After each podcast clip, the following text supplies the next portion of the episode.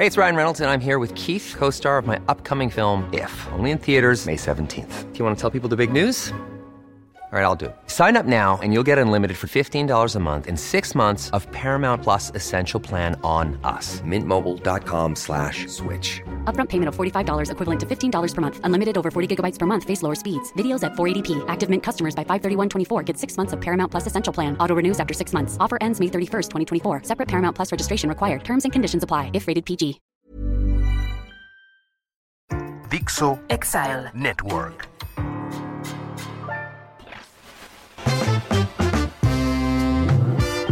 El Ciudadano Político. El podcast De Max Kaiser.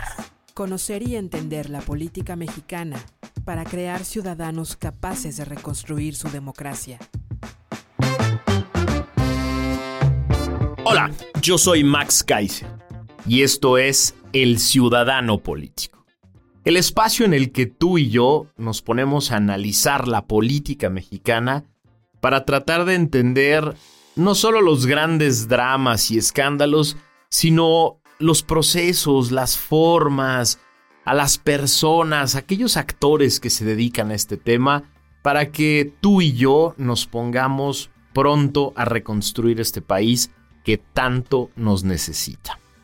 Esta es la semana del informe presidencial. Esta es la semana en la que se da este rito que tiene una historia muy interesante que ahorita te voy a platicar y que debería de ser la semana de la rendición de cuentas. Y pues este gobierno lo ha convertido en una mañanera con producción, así. Ese es el informe desde hace tres años. Una mañanera con producción extra, con aplausos extras. Y eso no es rendición de cuentas, eso no es lo que necesitamos en una democracia.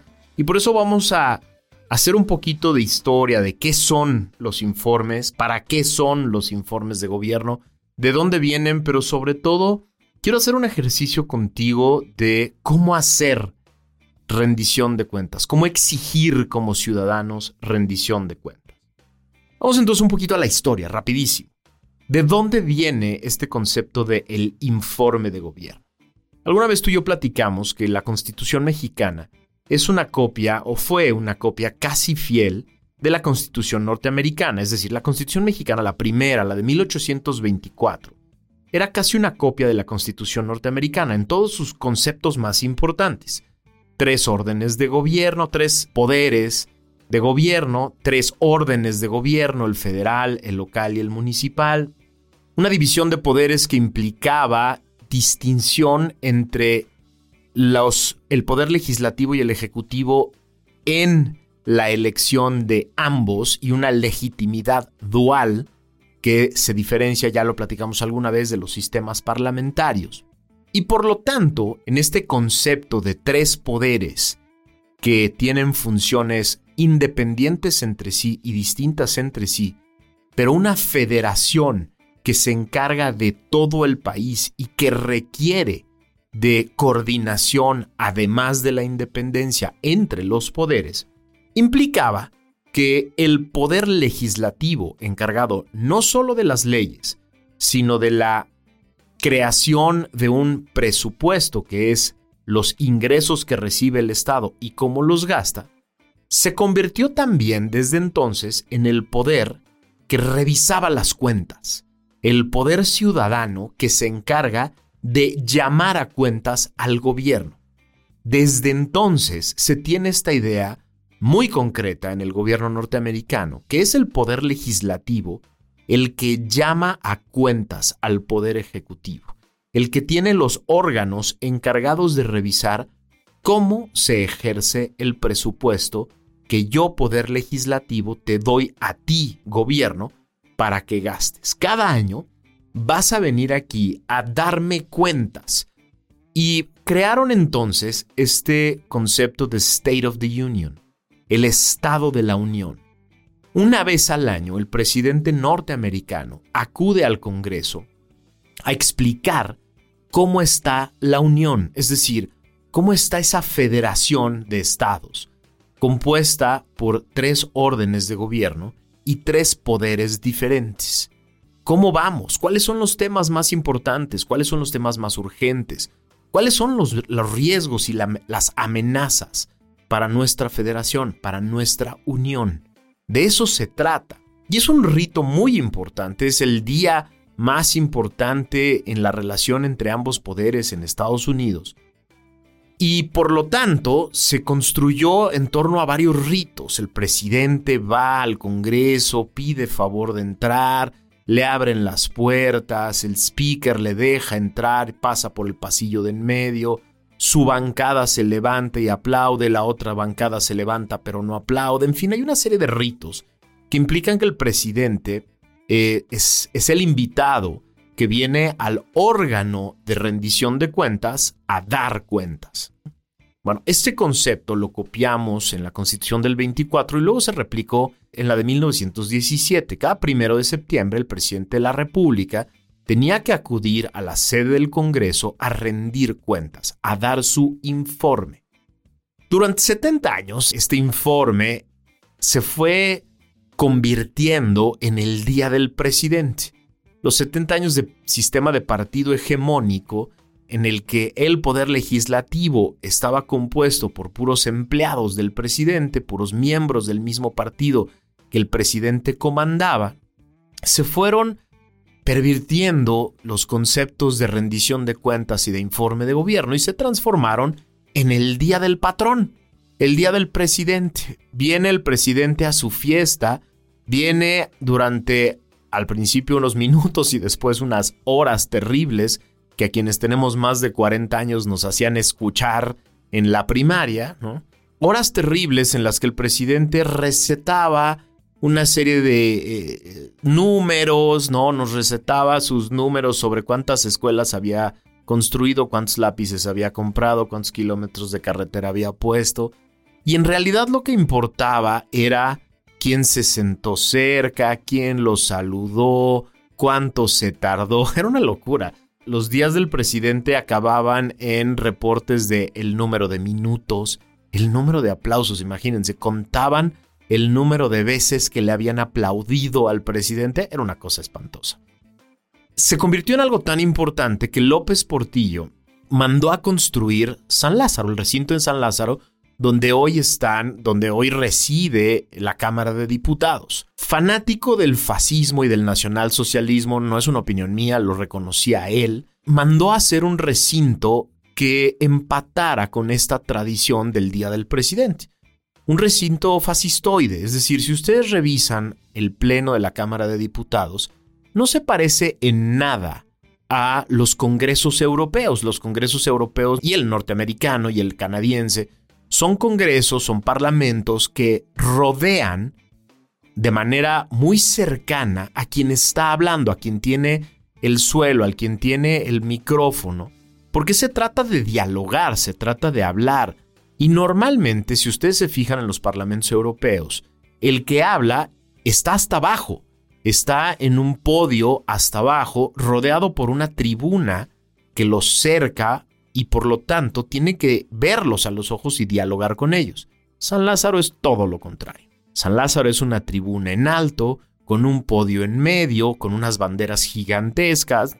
Insisto, no es una opinión mía, acuérdense de los 30 y estos grandes escenarios fascistas, ¿no? Es muy parecido, porque López Portillo así lo mandó a hacer. No es una opinión mía, insisto, está perfectamente documentado que ese tipo de escenario, el que era el que él pidió, el que él quería.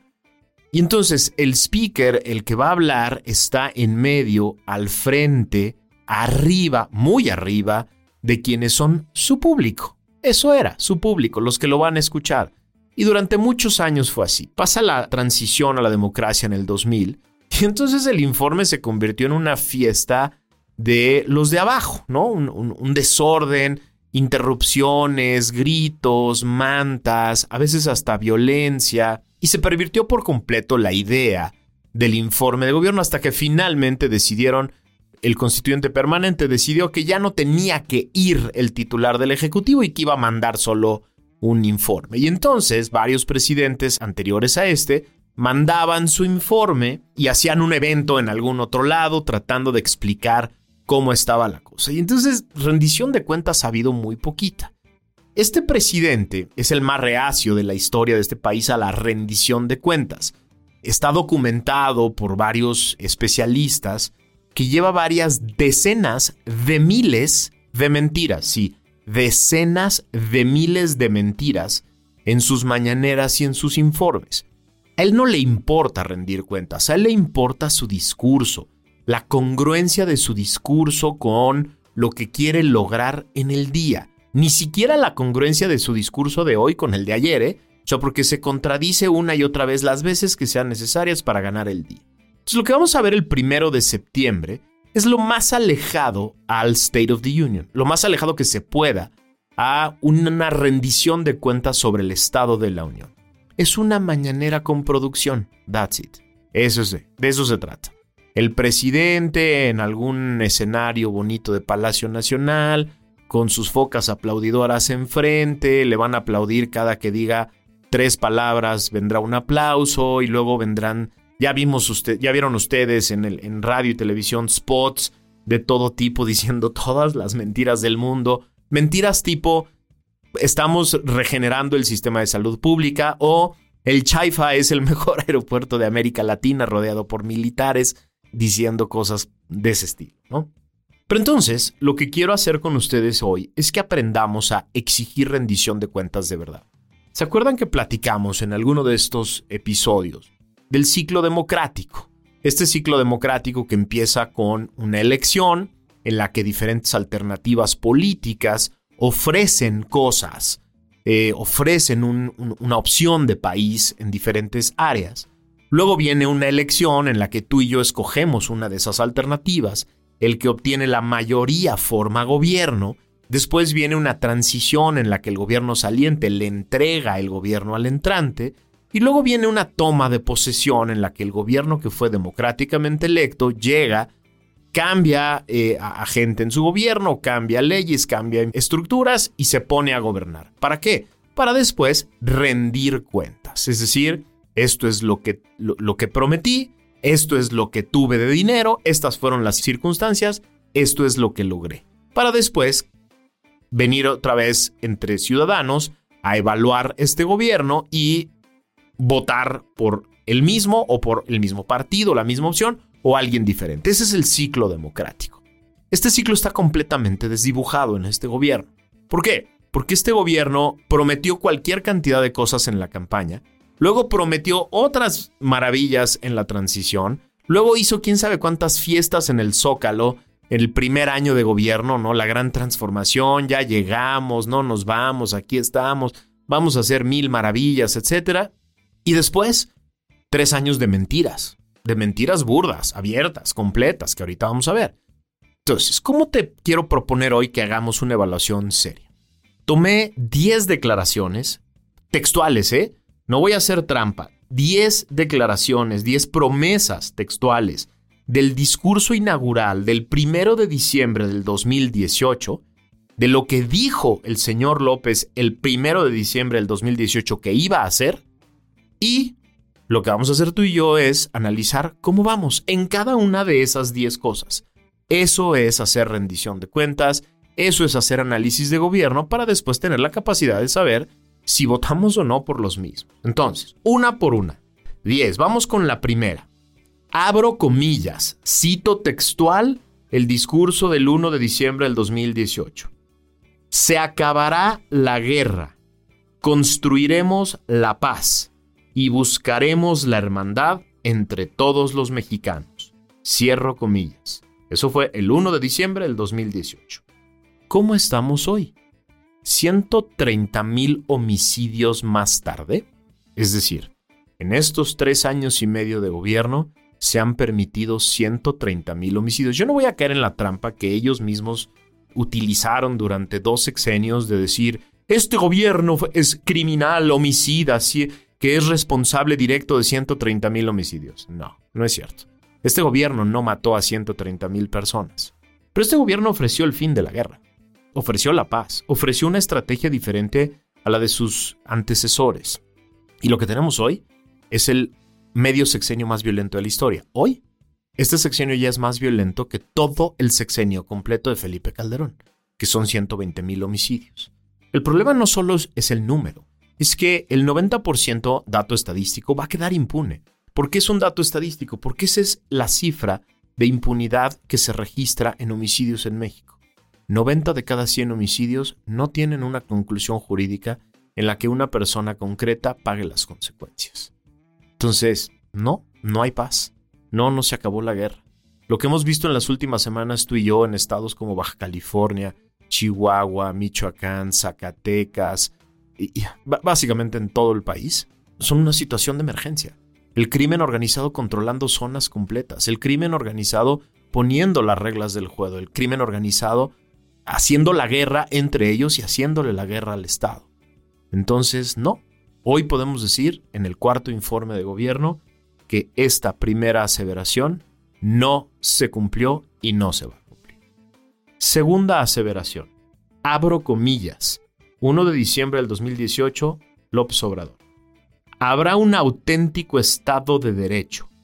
A nadie le estará permitido violar la Constitución y las leyes no habrá impunidad, fueros ni privilegios. Se acabará la impunidad.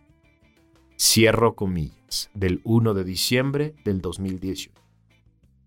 Vamos a hacer un análisis muy rápido de esto porque hoy, el 1 de septiembre del 2022, vamos a poder afirmar con datos duros que hay cero sentencias por corrupción, cero sentencias por corrupción de algún caso relevante. Cero redes desarticuladas. Cero recursos recuperados. El presidente encabeza la lista de quien viola la constitución, de quien abusa de la constitución. El presidente hoy está peleando por mantener la prisión preventiva oficiosa que es lo único que le permite tener a personas en la cárcel sin un juicio, sin una sentencia, por revanchas políticas. Hoy este gobierno es el que encabeza la lista de quienes violan la ley, violan la constitución y se mantienen impunes. Hemos tenido todo tipo de escándalos como el de Segalmex, escándalos como los el compadre de Rocío Nale construyendo dos bocas después de haber tenido unos meses de haber constituido su empresa, los ventiladores del hijo de Bartlett, y ustedes síganse con una lista interminable de escándalos, el hermano Pío, el otro hermano, el hijo y sus conflictos de interés y su casa de Houston, la prima, todos ellos en plena y absoluta impunidad. Bueno, es tan grande la impunidad de este gobierno que una persona sancionada sentenciada por el Tribunal Electoral del Poder Judicial de la Federación de haber extorsionado directamente a funcionarios de su municipio, va a ser ahora la candidata de gobierno del Estado de México. De ese tamaño es el incumplimiento de esta promesa.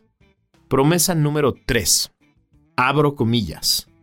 La Fiscalía General contará en los hechos con absoluta autonomía. No se rían, todavía no acaba Sigo la cita. No recibirá consigna del presidente de la República y sus prácticas se apegarán al principio de derecho liberal. Cierro comillas. Eso dijo, sin reírse y sin hacer caras, el primero de diciembre de 2018 este presidente. ¿Quién sabe cuántos escándalos después del señor Gertz? Hoy sabemos que esa fiscalía es todo menos autónoma. Esa fiscalía vaya, no solo no es autónoma, se le dictan instrucciones desde Palacio Nacional y el presidente y sus voceros son los que avisan de lo que va a hacer la Fiscalía General. No solo no es autónoma, sino que recibe consignas de a quién aprender y a quién no, a quién acelerarle procesos y a quién retardarlos eternamente. Bueno, ¿por qué hoy dicen en Morena muy enojados que Delfina no tiene una sentencia por sus delitos en Texcoco, porque no le han abierto el procedimiento en la Fiscalía de Delitos Electorales de la Fiscalía General de la República, carajo. La cara dura que debes tener para decir, no es cierto, la sentencia del tribunal es solo una sentencia electoral en contra de Morena. Sí, claro, por supuesto, porque a partir de ahí con el turno que hizo el tribunal y el INE a la Fiscalía de Delitos Electorales, ya debieron hace años haber sancionado penalmente también a la señora Delfina y a su red de, de corrupción, y no lo han hecho. Entonces, no, tercera promesa incumplida, la Fiscalía no es autónoma, la Fiscalía tiene consigna de la presidencia y la Fiscalía no tiene prácticas apegadas al principio de derecho liberal. Cuarta afirmación del primero de diciembre del 2018 del señor López. Abro comillas. En México habrá honestidad, Estado de Derecho, reglas claras, crecimiento económico y habrá confianza. Puta, aquí sí no sé por dónde empezar. Y me voy a la, a la última parte. Crecimiento económico y confianza. Este hoy ya es el peor sexenio en términos de crecimiento e inversión de los últimos cinco. El peor, el peor de todos. Es una tragedia, está estancada completamente la economía. Está proyectado que este sexenio va a acabar en un crecimiento no mayor al 0%. Es una locura, la inversión extranjera directa está en su peor momento en los últimos 20 años. La confianza en el gobierno prácticamente no existe. Quien hace negocios con el gobierno, quien gana en este gobierno, es quien ha estado cercano a él. Los empresarios, esos, ese bonchecito de empresarios que están cercanos. Y están cercanos a ellos y al ejército construyendo, son los únicos que ganan. No hay confianza porque no hay reglas claras. Este gobierno echó para abajo cualquier cantidad de proyectos que implicaron cantidades millonarias de pérdidas, no solo en recursos, sino en proyectos futuros. Entonces no, la 4 tampoco se cumplió, todo lo contrario. Vámonos a las 5. Abro comillas. López, 1 de diciembre del 2018. Se hará realidad el derecho a la salud. Esta es la que más coraje. Sigo, sigo con la cita. El propósito es garantizar a los mexicanos atención médica y medicamentos gratuitos. La voy a repetir porque vale la pena. Con la cara dura que le caracteriza, el primero de diciembre del 2018 el presidente dijo se hará realidad el derecho a la salud. El propósito es garantizar a los mexicanos atención médica y medicamentos gratuitos. Tres años y medio después, al destruir el seguro popular y tratar de cambiarlo por el INSABI que ya también echaron a la basura, más de 18 millones de mexicanos se quedaron sin acceso a la salud. Sí, se quedaron sin acceso a la salud. Y el desabasto de medicinas es una de las tragedias documentadas con datos duros más inhumanos en el ejercicio de gobierno que hemos tenido en la historia de este país. Miles de personas han muerto. Sí, muerto, ¿eh? Muerto y está documentado. Y lo vamos a seguir documentando y estamos ya preparando, y digo estamos porque soy parte de esos colectivos, preparando denuncias y demandas de diferentes naturalezas por el tema del desabasto y por el tema del no acceso a la salud. Este quizá, con esta número 5, con este incumplimiento, esta promesa número 5, debería de caerse este gobierno. Esta solita debería de ser suficiente para, para enjuiciar a mucha gente y mandar a mucha gente a la cárcel y espero que pronto así sea. Vámonos a las 6. Las 6, abro comillas. Impulsaremos el desarrollo de fuentes de energía alternativa renovable como la eólica, la solar, la geotérmica y la mareomotriz. Cierro comillas. El primero de diciembre, este señor dijo que iba a impulsar las energías limpias. Lo dijo, lo dijo con cara seria. Tres años y medio después, destruyó todos los proyectos que había sobre energías renovables porque así se lo dijo su patrón Bartlett. El gobierno está produciendo energía eléctrica vía diésel y carbón. Está construyendo una refinería para apostarle todo al petróleo. Ha gastado miles de millones en salvar, miles de millones, cientos de miles de millones en salvar a Pemex. Pemex ha acumulado en tres años una pérdida de más de un billón de pesos. Sí, un billón de pesos. Un millón de millones de pesos de pérdida. Porque este señor le ha apostado todo al petróleo y canceló contratos y proyectos de energía limpia porque así se lo dijo Bartlett. De ese tamaño es esta mentirotototota número 6 que dijo el 1 de diciembre del 2018. Vamos a las 7. Abro comillas. Las compras del gobierno se harán de manera consolidada, mediante convocatoria y con observación ciudadana. Los contratos de obra del gobierno se llevarán a cabo con la participación de los ciudadanos. Cierro comillas. Tres años y medio después, el presidente destruyó el sistema de contrataciones públicas completo. Se lo trató de pasar a la Oficialía Mayor de Hacienda, que nunca pudo. Trató de hacerse de la ayuda de organizaciones internacionales como UNOPS que lo dejaron colgado. El 90% de los contratos de gobierno se adjudican vía adjudicación directa o invitación restringida. El 90%. 9 de cada 10, 90 de cada 100 contratos se hacen sin convocatoria, sin concurso, sin transparencia, sin rendición de cuentas y por lo tanto sin la participación ciudadana como lo prometió el 1 de diciembre del 2018. Número 8. Abro comillas. Se respetará la libertad de expresión. Nunca el gobierno aplicará censura a ningún periodista o medio de comunicación. Aquí no sé por dónde empezar tampoco. No sé si empezar por los ataques que hemos recibido todos aquellos que somos críticos de este gobierno en las mañaneras, si hablar de que 2022 es el año más violento de la historia de este país para los periodistas que ejercen el periodismo, no sé si hablar de los ataques directos que ha tenido en contra de periodistas concretos a los que exhibe y exhibe sus datos personales. Es, es, esta es de las más vergonzosas de las promesas que hizo el 1 de diciembre. Vámonos a la 9. Abro comillas. Se promoverá la investigación científica y tecnológica. Se apoyará a estudiantes y académicos con becas y otros estímulos en bien del conocimiento. ¿Qué hizo en lugar de promover la, investigación científica? Acusar a decenas de científicos de crimen organizado.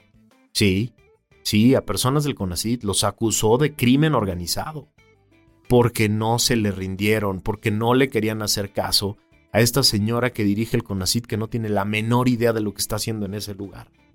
No solo no promovió la investigación científica, no solo cayó a niveles históricos la inversión en investigación científica, sino que le declaró la guerra a la UNAM, al CONACIT, al CIDE y a varias instituciones que le han querido levantar cara.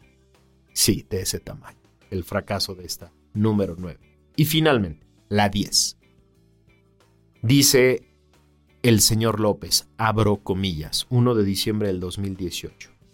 En tres años quedará solucionado en definitiva el problema de la saturación del actual aeropuerto de la Ciudad de México. Para entonces ya estarán funcionando las vialidades, dos pistas nuevas y la terminal de pasajeros en la base aérea de Santa Lucía con lo cual se salvará el lago de Texcoco y nos habremos ahorrado 100 mil millones de pesos. Puta, esta sí está de locos. Es decir, en tres años, quiere decir hace unos meses, ya debió haber estado solucionado el tema de los aeropuertos en la Ciudad de México. No solo está perfectamente saturado el aeropuerto de Benito Juárez, está cayéndose a pedazos por la falta de mantenimiento, sino que está operando ya su chaifa con unos cuantos vuelos, solo nacionales, porque no tiene certificación internacional, no la tiene. Y nos cuesta a ti y a mí cada mes. Sí, imagínate, en este momento en el mundo en el que los aeropuertos nuevos son el mejor negocio de la historia, son fábricas de dinero, hoy a ti y a mí el Chaifa nos cuesta su operación porque está vacío. Personas de diferentes tipos, lugares, profesiones que han ido a verlo me han platicado directamente a partir de mediodía. Está desierto, podrían hacer clases de yoga en las diferentes terminales del aeropuerto. ¿Por qué? Porque no hay vuelos, porque no hay gente. Porque nos cuesta todos los días, a ti y a mí, el capricho de este señor. Así es como tenemos que empezar a hacer rendición de cuentas. La rendición de cuentas no es cómo va en la popularidad. eso vale madres. No importa si hay gente que todavía le cree o no. No, eso, eso deberíamos empezar a acostumbrarnos a hacer rendición de cuentas de verdad en este país. ¿Qué me prometió? ¿Para qué pidió dinero? ¿De qué se le dio dinero? ¿Y qué consiguió? Esa es la forma de hacer rendición de cuentas. Este primero de diciembre te van a echar discursos enormes. Los medios de comunicación mal entrenados y también los paleros van a hablar de cómo se vistió, quién lo acompañó, hasta dónde llegó la señora, dónde se sentó, quién se sentó dónde, cuánto aplaudieron, quién aplaudió más, quién aplaudió menos, dónde sentaron a la señora Chainbaum que va a ser la candidata. Eso vale madres. A ti y a mí eso no nos importa. A ti y a mí eso no nos impacta de ninguna manera. Lo importante sería que tú y yo aprendiéramos a exigirle cuentas concretas de lo que prometió y no ha hecho. De eso se trata ser un ciudadano político que aprende a tomar en sus manos su propia democracia. Yo soy Max Kaiser. Esto es el Ciudadano Político. Nos escuchamos la próxima semana.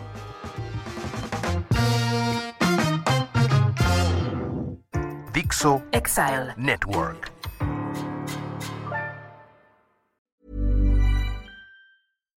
When you make decisions for your company, you look for the no-brainers. And if you have a lot of mailing to do, stamps.com is the ultimate no-brainer. It streamlines your processes to make your business more efficient, which makes you less busy. Mail checks, invoices, legal documents, and everything you need to keep your business running with stamps.com. Seamlessly connect with every major marketplace and shopping cart. Schedule package pickups and see your cheapest and fastest shipping options from different carriers with rates up to 89% off USPS and UPS rates. And with the stamps.com mobile app, you can take care of mailing and shipping wherever you are. Make the same no-brainer decision as over 1 million other businesses with stamps.com. Sign up with code program for a 4-week trial plus free postage and a free digital scale. No long-term commitments or contracts. That's stamps.com. Code program.